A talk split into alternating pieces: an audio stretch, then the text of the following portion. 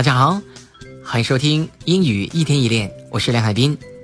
今天为大家准备的单词是 annoy，annoy 这个单词呢，翻译成中文，它是生气的意思，使生气可以做成 annoy，a n n o y，annoy 是使生气、使恼火的意思。比如说，我不想惹你生气，这句话呢，我们可以说成 I don't want to annoy you。I don't want to annoy you，就可以说成我不想惹你生气，就这个意思。别人忘记说谢谢，我也不会感觉不愉快，我也不会烦，我也不会生气，那就可以这样说：It doesn't annoy me when people forget to say thank you. It doesn't annoy me when people forget to say thank you. It doesn't annoy me when people forget to say thank you。那么别人忘记说谢谢，我也不会不愉快的，因为我是真心帮他们的。OK，so 我们再重复一下刚才说的两个例句。我不想惹你生气，可以说成 I don't want to annoy you. I don't want to annoy you。正常语速。It doesn't annoy me when people forget to say thank you. It doesn't annoy me when people forget to say thank you. 别人忘记了说谢谢，我也不会感觉不愉快，都可以这样说。好，我们再看 annoy 这个词的变体，变成 annoyed，在 a n n o y 后面加一个 e d，变成它的形容词，表示生气的、烦恼的。比如说，我就气我自己那么容易让步，那么容易放弃、妥协，可以这样说：I was annoyed with myself。for giving in so easily. Give in 是认输、让步的意思。I was annoyed，我很气，气谁呢？气我自己。With myself，为什么气？For 表示原因。For giving in so easily，这么容易就让步就放弃了。Give in，认输、让步的意思。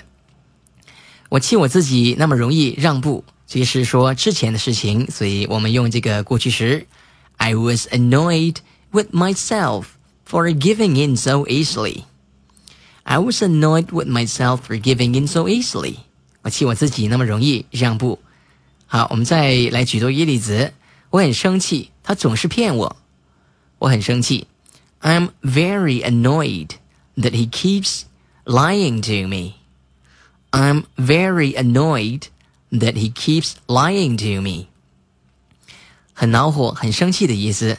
I'm very annoyed that he keeps lying to me. Lie to somebody 是骗人的意思。他一直骗我，总是骗我。He keeps lying to me，就可以这样说。所以这个词 annoyed 是生气的、烦恼的意思。Annoy 这个词呢，也可以变成 annoying， 加 ing 三个字母变成一个形容词 annoying。是指使生气的，使烦恼的，也是一个形容词。比如说，他们很吵，真的是烦人。They are making too much noise. It's really annoying. They are making too much noise. 他们制造了很多噪音，也就是很吵的意思。They are making too much noise. It is really annoying. 这个事情真的是让人烦，让人心烦。可以说成 It is annoying，真的要加 really，It is really annoying，这样说就可以了。我们再来举多一个例子，比如说那个推销员一直打我电话，好烦呐、可以说成 The salesman keeps calling me all the time. He's really annoying. He's really annoying. 他真的是很烦人，很让人生气的意思。来，再一起说一下这个句子。那个推销员一直打我电话，很烦人。The salesman keeps calling me all the time. He's really annoying. 那真的是非常烦人，就可以这样说。好，那么 annoying 是指使生气、使烦恼。